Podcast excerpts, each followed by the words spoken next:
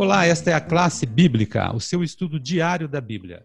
Chegamos já quinta-feira, estamos encerrando mais uma semana, né? Hoje é dia 23 de abril e concluímos uh, as nossas, os nossos pontos aqui de interpretação bíblica com o tema A Bíblia.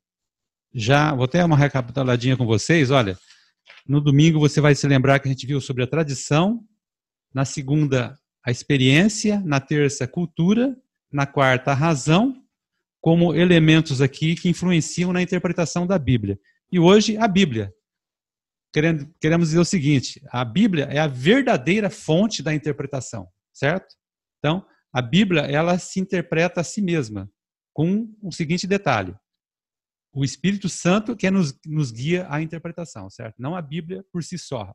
Não estamos falando aqui do texto da, de um livro, é simplesmente por ser, mas sim a palavra de Deus que está ali e com o Espírito Santo agindo na nossa mente. Então aqui está a, a Bíblia se interpretando a si mesmo dessa forma, tá bom? Então nós vemos aqui a operação do Espírito Santo como importante. Quero citar também que o nosso slogan da nossa, ah, o slogan da nossa classe é a Bíblia como regra de fé e prática, que se aplica muito bem no nosso estudo de hoje.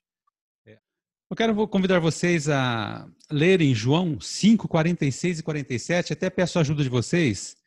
É, procurem para mim aí João 5, 46 e 47. Renan, você vê esse daí? E o Tiago leia o capítulo 7 e o verso 38 de João também. Tá? Nesses versos, nós vamos ver aqui, é, para que Jesus seja realmente a fonte da interpretação, quais são as palavras que João usou aqui que nos darão uma, um rumo aqui, uma orientação para a gente tirar a conclusão correta aqui. João 5, 46 e 47.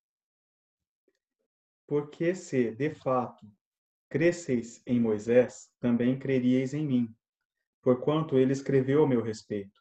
Se, porém, não credes nos seus escritos, como crereis nas minhas palavras? Isso. Então, o que, que a gente vê aqui? Que a, a Bíblia como um todo ela tem um direcionamento, está correto? Então, a Bíblia como fonte de interpretação, lembrando que o direcionamento de toda a Bíblia é na pessoa de Cristo. E o próprio Cristo está mencionando aí que a, os textos do Velho Testamento já falavam dele, né? E o capítulo 7, verso 38, Tiago? Diz aqui, ó, quem crer em mim, como diz a Escritura, do seu interior fluirão rios de água viva. Olha aí. Então, olha só, temos esse aspecto né, de, de Cristo como centro das Escrituras, e agora esse aspecto mais intimista da Bíblia, né? Quando a gente aceita isso como uma verdade, ela como uma verdadeira fonte de interpretação, ela passa a ser algo que nos transforma, né? O poder transformador da Bíblia, ela vem nesta neste momento. Quando nós a usamos e ela passa então a ser uma fonte de de luz, né, de guia para a nossa vida. Tem alguns pontos que eu marquei aqui na quinta-feira e depois que eu citar esses pontos, se vocês quiserem complementar com alguma coisa, eu vou abrir um espaço aí. Que é a Bíblia como doutrina, tá? Tá no final aí do nosso tópico. Então, a questão doutrinária da Bíblia é muito importante e também a questão do julgamento. A Bíblia, ela, no fim, ela é uma regra de julgamento, tá? Então, eh, vamos nos colocar aí no devido lugar, tá bom? É, se a gente não pôr a Bíblia como um centro de interpretação, a gente vai acabar caindo no ceticismo. As pessoas, hoje a gente vê muitas pessoas céticas, por quê? Não acreditam na Bíblia como fonte de interpretação. Alguém quer complementar alguma coisa? Eu queria complementar um, um aspecto que o estudo é, mencionou sobre os vários movimentos que nós vemos hoje de, de pessoas que alegam ter revelações e instruções especiais do Espírito Santo, mas essas instruções vão contra a clara mensagem da Bíblia.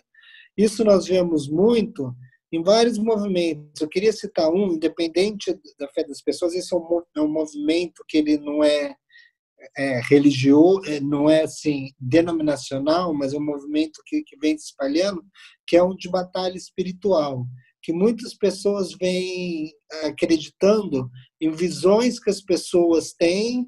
E, e, se você lê, eu li até alguns materiais sobre isso e as pessoas falam que teve, receberam visões de Deus, tudo, só que não tem nenhuma teologia sobre Deus, não tem nenhuma teologia nos livros, é só como libertar demônios, expulsar demônios, e vão contra, vão contra o, os princípios da Bíblia. E que a nossa, nossa norma de fé e prática é só a Escritura, né? que é só a Bíblia, na, nada mais, nada a, a, acima da Bíblia é só Jesus, né?